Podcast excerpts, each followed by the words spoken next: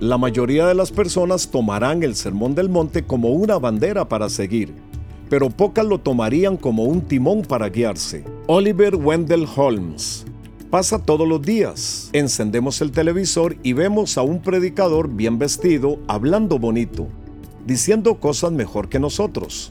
Indignados y con un poquito de envidia, vamos conduciendo sin evitar pensar en el predicador y todo lo que tiene delante de su iglesia.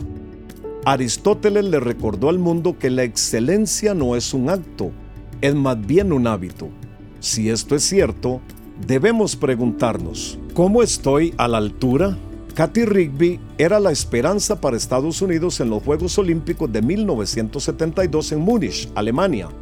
Ella tenía un objetivo en mente, la excelencia.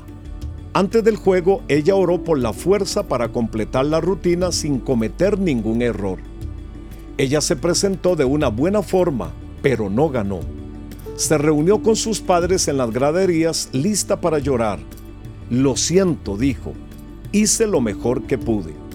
No nos atrevemos a igualarnos ni a compararnos con algunos que tanto se recomiendan a sí mismos.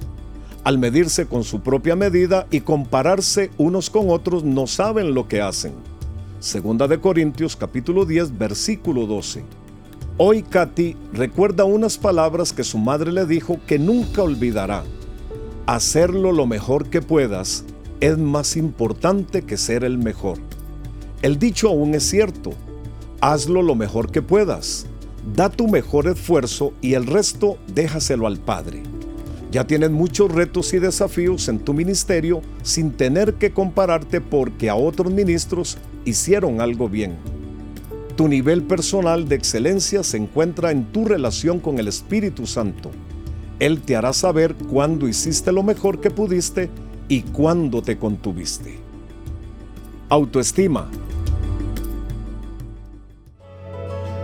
Gracias por acompañarnos. Para mayor información de este y otros podcasts, visita maspodcast.com.